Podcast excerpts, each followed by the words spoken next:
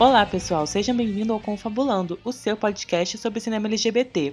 Eu sou Fabrício Azevedo, jornalista e apresentador do programa, e hoje eu convidei o Angry, do FajuCast, e o Mickey Oliver, do TV em Cores, para falarmos sobre diversidade no conteúdo geek. E aí, bora confabular?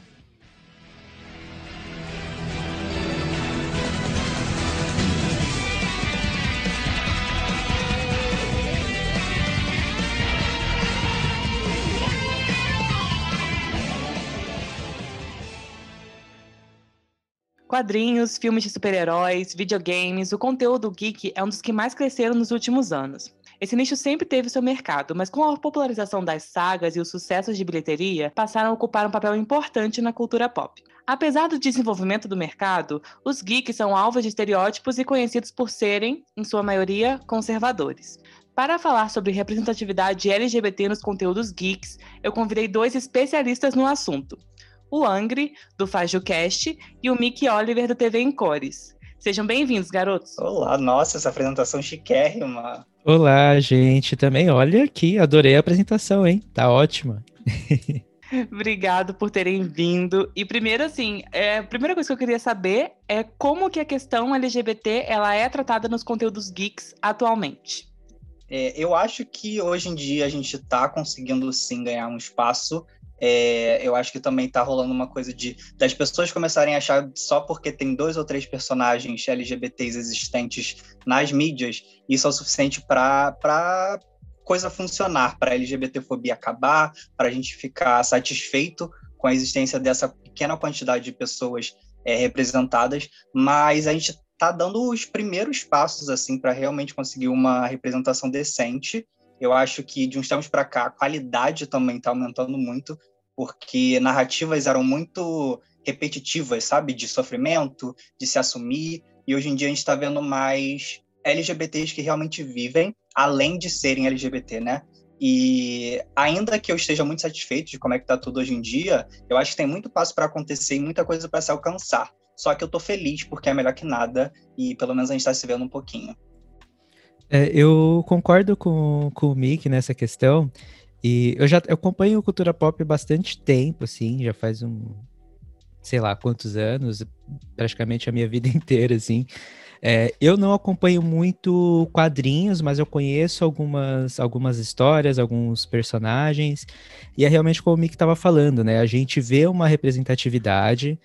É, antigamente ela era muito, muito pontual, essa representatividade, essa representação na, nas histórias em quadrinhos, e até na cultura pop em si.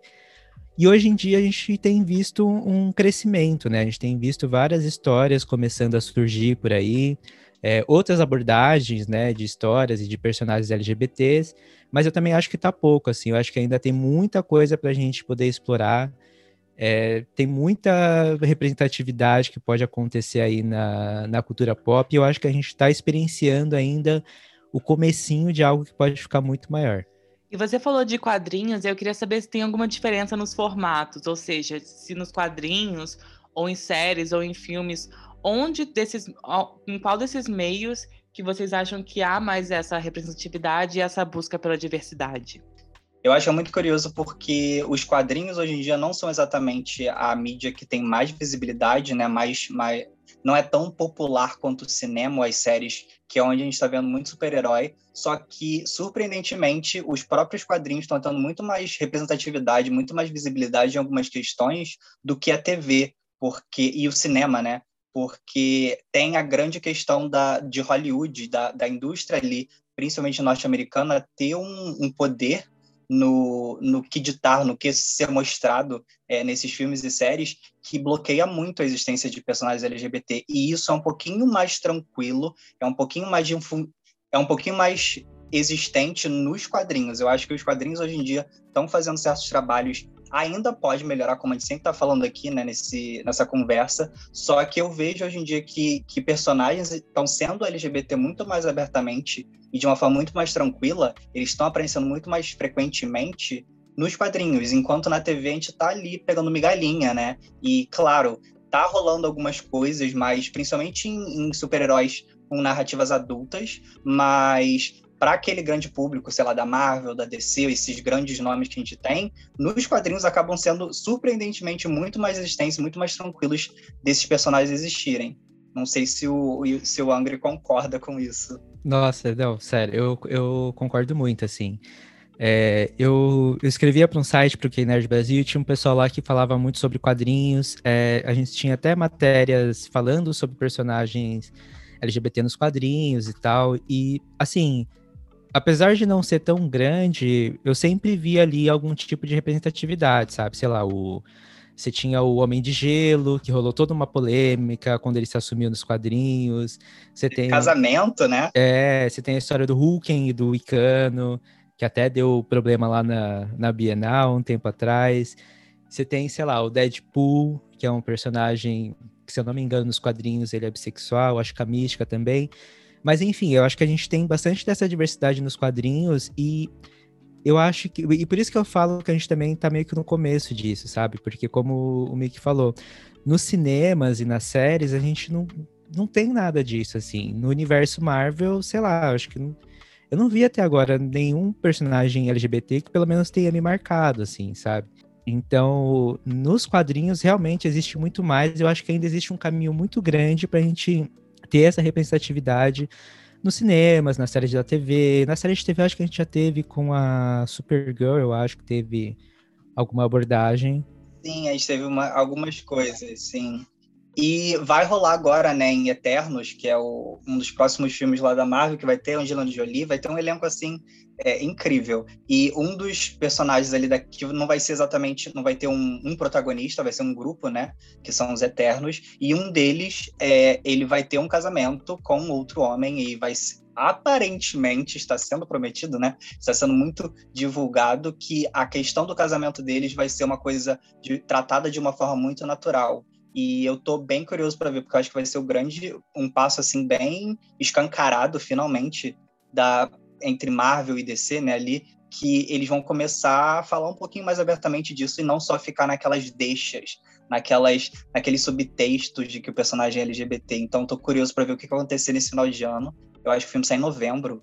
Então, vamos ver se sai alguma coisa decente, né? E vamos jogar lenha na fogueira, então, DC ou Marvel? Qual das duas traz, traz mais representatividade? E a gente já pode ir pro âmbito de filme. É, se não tiver muito filme, pode ser quadrinho, mas principalmente de filme. Eu, particularmente, eu vou dizer que eu gosto muito do conteúdo da Marvel. Porque eu te, a minha ligação afetiva com a Marvel é diferente com, com a DC porque a Marvel ela teve presente na minha vida primeiro, né? Então, dessas grandes empresas, antes da gente ter essa briga entre Marvel e DC, a primeira empresa que eu tive contato foi, foi a Marvel. E a DC veio depois, então eu acho que por consequência disso eu acabei não gostando, não gostando tanto assim das produções da DC. Mas enfim, com relação à produção de, de conteúdo com um pouco mais voltado para o público LGBT, entre aspas, assim, é, eu acho que a DC, eu acho que ela explora um pouco mais isso, sabe? Principalmente no universo das séries. É, inclusive, eu, eu, eu, nem gosto muito dessa briga de Marvel e DC, porque eu acho que no final são só duas empresas que estão querendo o nosso dinheiro, tá ligado? Mas eu acho que a gente tem. Eu gosto de reconhecer que a DC ela traz alguns elementos que são mais interessantes para essa representatividade. A, a Marvel ela foi lançar algum filme com alguma representação há pouco tempo atrás com Pantera Negra. Então, o que aí era trazia uma representatividade negra. Você não tem nenhum personagem que eu me lembre, assim, de cabeça agora, né? LGBT, declaradamente LGBT, nos filmes da Marvel. Tipo assim, eu amo a Marvel, acho a Marvel incrível, gosto muito dos filmes e tal, mas a gente tem que reconhecer que não tem essa representatividade e eles não têm a coragem de botar isso, né? Porque, sei lá, acho que eles sabem o problema que eles podem arrumar com essa sociedade que a gente tem hoje em dia, né? Se eles trouxerem esse tipo de conteúdo. Enquanto a DC, ela já trouxe. Então eu lembro da Supergirl, mas eu acho que a gente tem outros exemplos, entendeu? Não, é que você tava falando disso de eles têm medo, né? É o risco de ofender o homofóbico, tadinho dele. Né? Tem um medo de, de apresentar personagem LGBT. Só que eu, o Fabrício estava perguntando, né? Ele estava ligando muito a questão de LGBT e o, você, Agro, a, desculpa, e você, Angre, acabou, acabou falando da questão de que a DC acaba apresentando um pouquinho melhor questões LGBT, né? Que é o que está rolando muito na DC e na CW, especificamente, nas séries adolescentes que estão, estão sendo feitas, tem muito, muito personagem LGBT ali envolvido no meio, e eu acho isso bem legal, principalmente porque a CW tem um, um público que é da geração adolescente, né? Então, essa galera tá tendo opiniões formadas, é, começando a ser formadas pelos que, pelos que elas estão. Eita! É, opiniões estão começando a ser formadas pelo que elas assistem, né? Então é muito legal ter personagens LGBT sendo normalizados ali dentro. E na DC, eu não sei se vocês assistiram, é Watchmen, que fez um trabalho magnífico sobre questão LGBT como personagem, como rea como reaver toda uma, uma narrativa muito problemática que era o Watchmen e ressignificar ele para uma narrativa atual, de um debate atual de raça, mas assim, não vou entrar muito na questão de raça, até porque eu sou branco, mas a questão LGBT eu achei muito, muito importante e eu achei muito legal como é que eles redefiniram a participação de pessoas LGBT dentro daquela história, que se vocês não assistiram, eu super recomendo, assistam Watchmen, foi pela HBO, só tem uma temporada e é incrível, gente. É muito, muito boa. Nossa, você falou de Watchmen, realmente, olha. E, e engraçado, né? Porque você falou de Watchmen e da representatividade LGBT, e eu acho que foi um negócio que foi tão bem feito que eu não consigo puxar agora qual foi o personagem LGBT, porque, tipo assim, toda a história de Watchmen é outra coisa, sabe? Os personagens que estão ali, você tá entretido naquela situação, naquela história, e o personagem LGBT, tipo, ele não é o foco, mas ele está ali, sabe? E tem a sua importância. E né? ele é muito relevante, né, na história. Sim. E parece que essa questão de série é onde que eles conseguem desenvolver mais é, a diversidade, tanto a diversidade racial, como também de gênero, como, como também de orientação. E eu queria saber também como que é a questão das representações das mulheres, cis e trans, porque esse universo geek, querendo ou não, ele também tem um, estereótipo muito, uma carga muito machista em cima deles. Então, o que, que os estúdios estão fazendo para tentar ressignificar esse preconceito? Olha, eu não vejo nada, eu confesso. Não estou vendo nada. O, eu acho que o. Assim, de, com relação a pessoas trans, já deixar aqui falar que, assim, não vi nenhuma, além de, tipo, Sense8 sabe? Eu acho que foi uma série, aí já fugindo um pouco dos quadrinhos, né? Mas eu acho que foi uma das poucas séries que trouxe a representação de uma pessoa trans. E aí, saindo um pouco de quadrinhos e pra cultura pop em geral, a gente teve Pose, né? Que, assim, é, o, é uma série incrível que é que tem um elenco trans e tem um elenco preto e tal. Mas quando a gente fala de filmes de baseados em quadrinhos, essas coisas, eu acho que tem aí Mulher Maravilha, né, de representatividade feminina, que também é um filme incrível, fui assistir no cinema, fiquei maluco com esse filme, e a Capitã Marvel. Mas aí, aí é que tá a questão, né? Para mim foi muito foda, mas e, e pelo que eu vi, né, dos textos e vídeos de mulheres que eu vi falando sobre o filme, é, a recepção delas foi, foi bem interessante, assim, né? É, você acabou. É, é que eu fiquei tão. Eu acabei falando nada, porque eu tava muito pensando na questão de mulheres trans, na, na questão de nerdice, de super-heróis, porque eu falei nada, assim, porque foi muito. Quando eu, fiquei tentando achar um person uma personagem aqui que fosse uma heroína trans e não consegui achar. E mulheres cis, felizmente, estão conseguindo ter um espaço maior. Majoritariamente são mulheres cis brancas, né? Mas ainda assim eu acho que tem que a gente tem que pensar no que essas narrativas são muito feitas para crianças. Então, claro que são, é muito legal ter novas referências mulheres, né? Mas é, eu acho que tem uma, algumas questões que é tudo sempre centralizado no branco, né? No branco e no cis mesmo que mulheres estejam conseguindo mais espaço ali com a Capitã Marvel, como você falou, né, e, e, Mulher Maravilha, a gente não vê tanto essa diversidade. Eu acho que WandaVision começou a falar um pouquinho disso, né, com a Mônica. Não sei se vocês assistiram WandaVision. Eu acho que ela conseguiu roubar a cena ali dentro da série, mas de restante é o, o, grande canto maravilhoso da Marvel, que é Pantera Negra, acaba sendo a cartada coringa de tudo de representatividade racial da, da Marvel, principalmente, né? Então, por mais que eu ache sim que tem algumas questões de, de mulheres, são todas mulheres cis brancas, e a gente não tem uma diversidade ali dentro de narrativas femininas, né? Elas são sempre muito, nem sempre, mas geralmente são muito unidimensionais, e agora, por exemplo, que a gente está tendo um espaço na Marvel com Viúva Negra, que nem saiu ainda, né? Mas pelo menos a gente está dando uns passos que você consegue sair muito daquela narrativa do homem hétero, né? Que estava sempre em todos os lugares. Só que é isso, a gente sempre consegue umas lasquinhas, né? Eu não sei se vocês concordam com isso. A gente sempre tem que procurar um pouquinho na nossa cabeça exemplos, porque a gente não consegue listar tão facilmente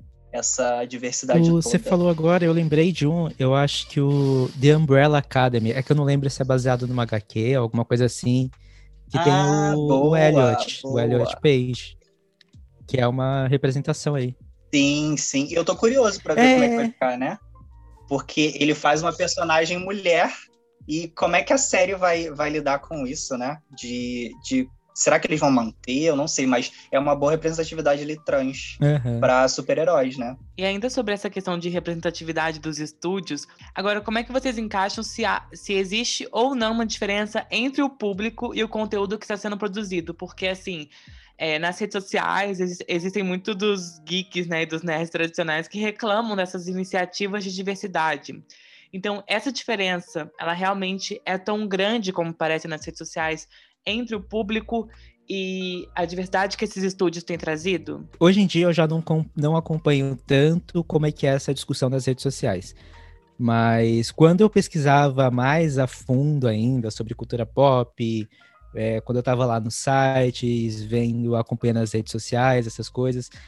Essa questão da representatividade LGBT, representatividade negra, sempre é uma questão que levanta muita polêmica, assim, principalmente né, nessa briga aí que eu acho meio, é, meio, meio escrota essa discussão, tipo, nerd Nutella e, e nerd não sei o que, nerd raiz que sempre o nerd raiz geralmente é o cara branco, cis, heteronormativo que vai lá reclamar se tem a mudança de, de raça de algum personagem ou de ou se algum personagem assume a sua sexualidade, como o Homem de Gelo, por exemplo, do, dos X-Men nos quadrinhos, ou quando teve o, aquela história do Wolverine com o Hércules nos quadrinhos também, que o pessoal fez um show assim na, nas redes sociais.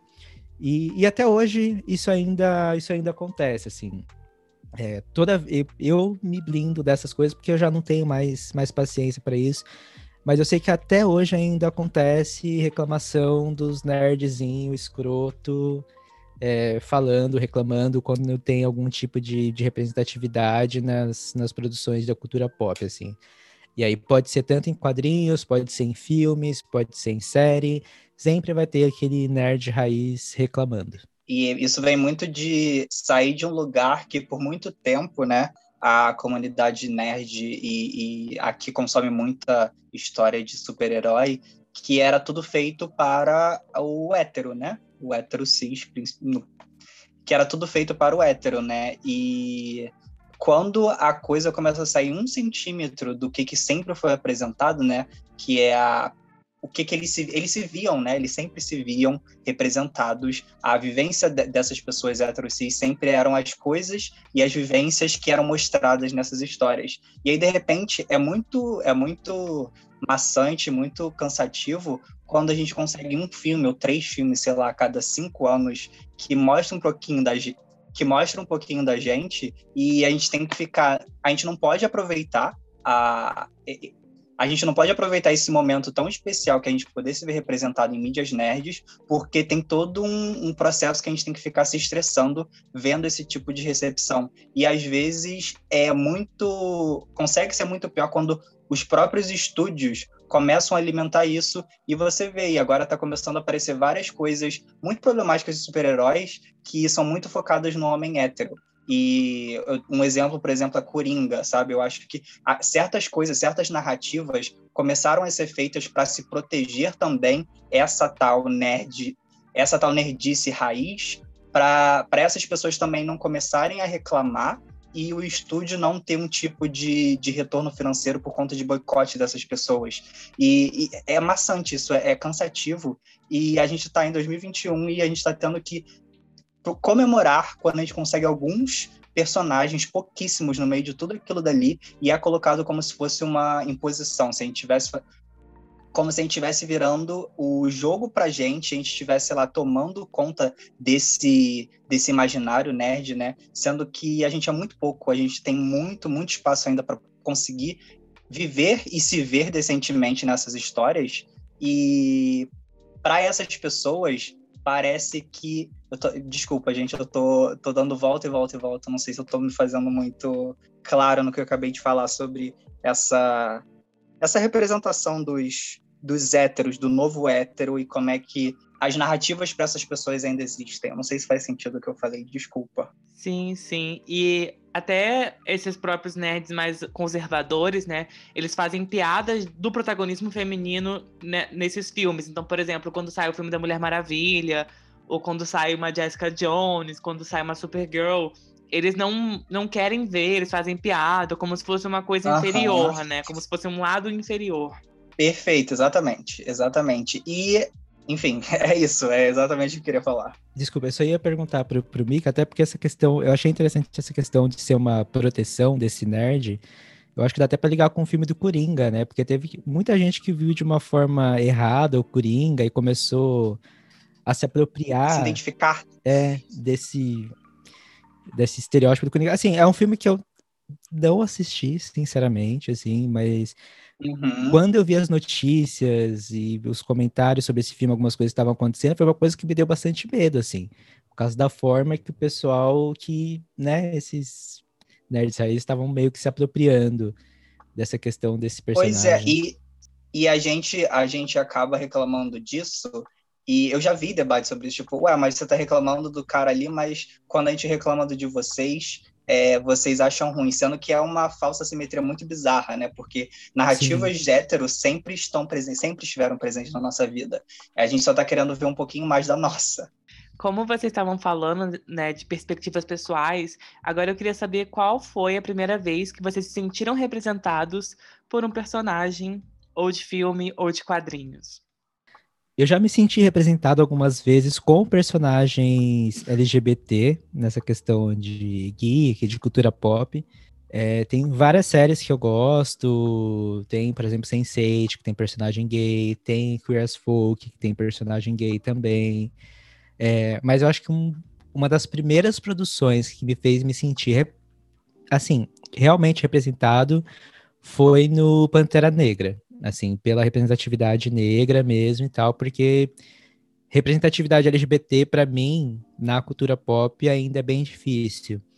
É, tem um personagem do.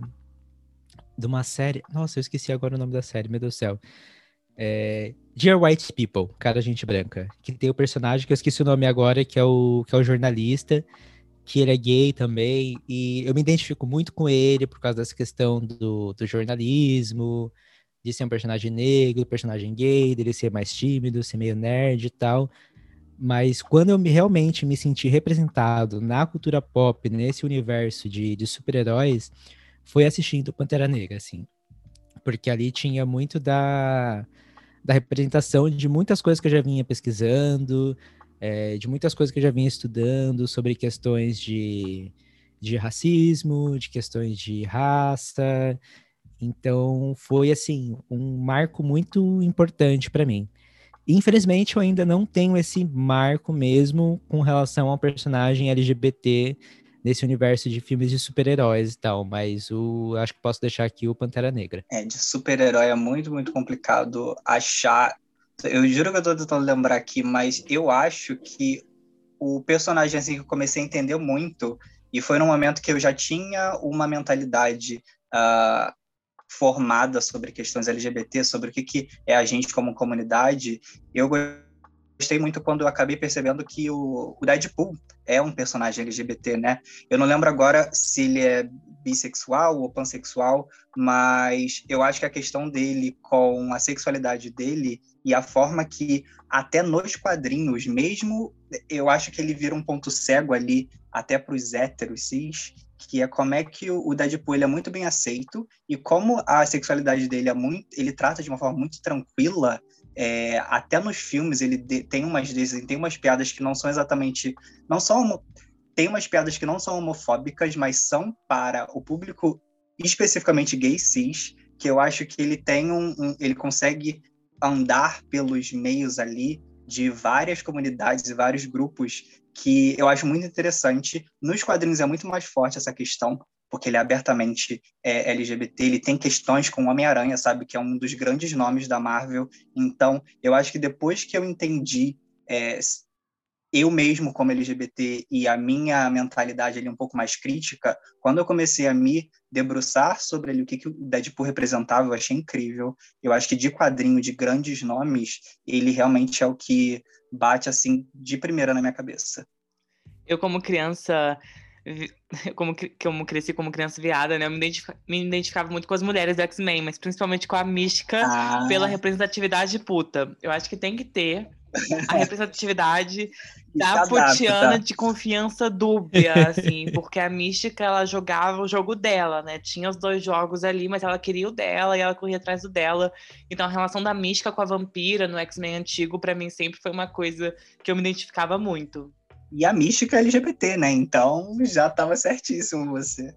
Eu nem sabia desse rolê da mística bi, assim, é... descobrir, fui descobrir agora. Pois é, então assim, você já tinha um farinho ali da, das amiguinhas, tava tudo perfeito já. E falando agora um pouco de X-Men, né? Eu falei, joguei X-Men aqui na roda, e aí eu queria saber quais as principais obras que trazem representatividade. E aí pode ser ou uma saga, né? Ou sei lá, X-Men, Apocalipse, ou é, uma série, ou um herói, alguma coisa desse geek que vocês acham que hoje em dia é o que traz mais representatividade dentro da cultura geek. É, eu tô pensando aqui nesse exemplo de representatividade, eu não sei, eu tô meio fico meio perdido assim também. Porque assim, LGB, representatividade LGBT, eu até teria, por exemplo, Sense8, mas assim, não é muito ligado a quadrinhos. Tem Curious Folk, que já é uma série assim muito antiga também, mas também não é ligada a quadrinhos assim. Porque eu acho que é mais ou menos como eu falei, eu acho que a gente ainda tá nesse caminho dessa construção ainda dessa é, dessa representatividade assim. Eu acho que a Marvel tá começando a construir esse caminho agora principalmente por causa de algumas notícias que eu tenho visto, por conta das produções que eles têm trazido atualmente. É, eu acho que eles estão construindo esse caminho. Eu acho que a CW já começou a fazer essa construção desse caminho de, de uma construção de, né? representatividade, representatividade LGBT. Nos quadrinhos, agora eu tava lembrando, nos quadrinhos aí eu acho que a gente já tem. A gente tem o Wiccan e o Hulking, eu acho que tem um outro que não é o Cavaleiro da Lua, ou é alguma coisa assim também, que é um personagem gay. Não, é porque a questão, eu pensei muito no Wicano ali, é, na questão da, dele ser LGBT, porque ele foi apresentado muito recentemente, oficialmente no, na Marvel cinematográfica, né? E eu fico muito pensando que ele é um uhum. personagem que hoje em dia ele é um dos grandes nomes quando a gente pensa na questão LGBT, porque ele foi assim o grande primeiro casamento LGBT da Marvel, né? Então isso é muito relevante e de certa forma já responde Fabrício. Só que eu quero ver como é que ele vai ser tratado é, no audiovisual, porque ele é uma criança agora. Será que a Marvel vai ter o culhão ali de poder chegar e falar, é, vamos transformar ele LGBT, vamos ver um personagem LGBT nascendo e crescendo e se achando LGBT? Ia ser incrível se isso acontecesse. Ia ser uma ótima resposta ao que ele já é no quadrinho. Então, aí eu tenho uma questão quanto a isso. Eu acho. Aí agora eu, eu vou é, entrar num ponto que, assim, eu acho que não é nem pra gente meio que discutir agora, mas acho que é importante a gente levantar, que, tipo, desse caminho que a Marvel tá trilhando. Porque a Marvel, ela trouxe uma representatividade com o Capitão América e o Capitão América, não, o Soldado Invernal e o. Como é que é o nome? Nossa, fugiu tá o nome falando? agora. Da série da. Não, não, da série da Marvel do, do Soldado Invernal. Ah, Falcão, o Falcão e Soldado Invernal. Isso. Okay. Falcão e Soldado Invernal. Então, a Marvel está começando a explorar um pouco mais da diversidade nesse universo dela, com o Falcão e o Soldado Invernal, já tinha explorado com, com a Kanda do Pantera Negra. Eu acho que e, e é meio, é meio difícil falar sobre isso, porque a Disney, porque envolve a Disney também no meio de tudo isso, de como é que eles vão trabalhar o, o Icano nessa questão. Mas eu acho que a Marvel ela tá entrando com um pezinho nisso. Ela já testou no, no Falcão e Soldado Invernal, trazendo a questão da, dos personagens da, do racismo. Só que houve meio que uma cooptação de pauta, porque é uma coisa que eu falo no FajoCast já faz vários episódios, que enquanto eles fazem, por exemplo, eles falam sobre o racismo, eles também é, cooptam essa pauta para poder botar os revolucionários, pessoas que podem fazer revolução, botar como serial killer, como terrorista, essas coisas. Então eu fico muito com essa questão, assim, tipo, de como que eles vão trabalhar isso, porque provavelmente eles podem trabalhar isso cooptando algum outro tipo de pauta, sabe? Então, sei lá, eu acho que pode ser bem legal o Icano, mas eu não sei exatamente como é que eles podem trabalhar essa questão. Mas eu acho que eles vão trazer isso, porque eles estão se arriscando para trazer esse tipo de conteúdo, que estão é, percebendo a importância de trazer mais representatividade para esses universos. Agora eu não sei como é que eles vão fazer. E esse fator Disney é super é. tenso, né? Porque a, Dis a, Disney acaba que barra. Ela então, assim, a Marvel, ela já não era a primeirinha ali, né? Na diversidade, a DC tava com umas, com umas propostas mais inovadoras, vamos dizer assim, né, de questão LGBT, é, a, ser da Disney eu acho que é um, um pé atrás, assim, um ponto atrás para a Marvel. Sim, e até o que, no que se diz representatividade é, quando vai para Disney e para Marvel, você vê que é muito maquiada, né? Nunca vai num ponto muito complexo, porque é isso, não pode, não pode ser tão chocante assim para a sociedade ver assim essas pessoas tão abertamente existindo.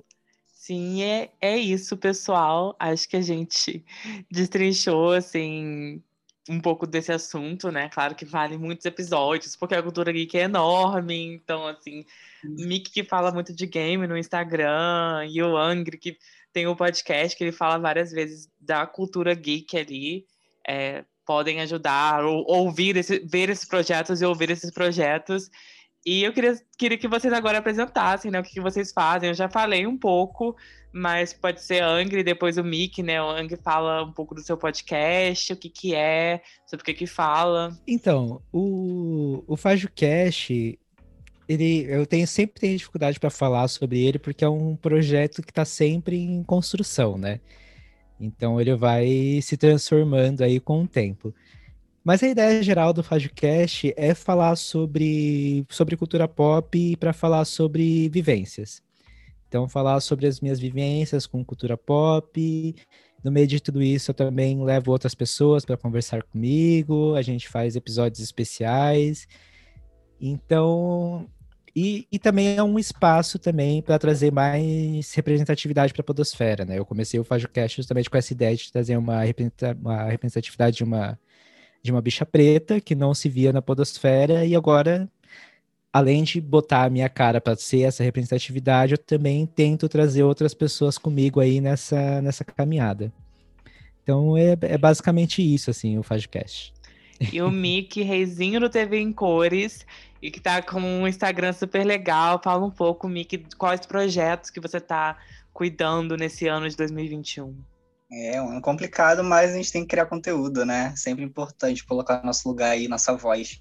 É, eu falo pelo TV em Cores, né? Eu sou co-criador do TV em Cores junto com a Júlia. A gente fala no YouTube principalmente sobre questões de representatividade LGBT em mídias de videogame, de séries e filmes. E mais recentemente eu também comecei a fazer é, alguns vídeos na minha rede social pessoal, né, o Mick Underline Oliver, o Mickzinho aqui eu, é porque eu acho que tem algumas questões que são muito pessoais, sabe, quando a gente fala sobre é, nós como indivíduo e o TV em Cores é um projeto que eu sempre tento colocar muito a questão é, de grupos, certo? A, a, nossa comunidade como um todo e falar sobre representação e inclusão da gente nas mídias mas na hora do Mickey Oliver ali eu falo um pouquinho dos meus medos, das minhas questões, sempre falando de nerdice. TV em cores e eu não tenho como ver sem nerdice, que é a nossa gasolina. E é isso, gente. Muito obrigado por terem participado, de verdade. Sigam o Angry e o Mickey na rede social, sigam os podcasts e acompanhem esses projetos, que é super importante discutir esse assunto, até porque, né, a cultura, a cultura geek, querendo ou não, ela chega a gente de alguma forma, né? Se você entra no Twitter ou se você entra no Facebook, ainda que você não seja um exímio consumidor, né? Eu não sou um exímio consumidor, mas era impossível fugir de WandaVision e dos spoilers de WandaVision mesmo não vendo. Que todo mundo vê e todo mundo consome, né? Então é importante sempre discutir um pouco sobre representatividade. A gente é Confabulando Pod, então para seguir a gente nas redes sociais é arroba Confabulando Pod no Instagram e no Twitter. E até semana que vem com mais um episódio. Tchau, tchau.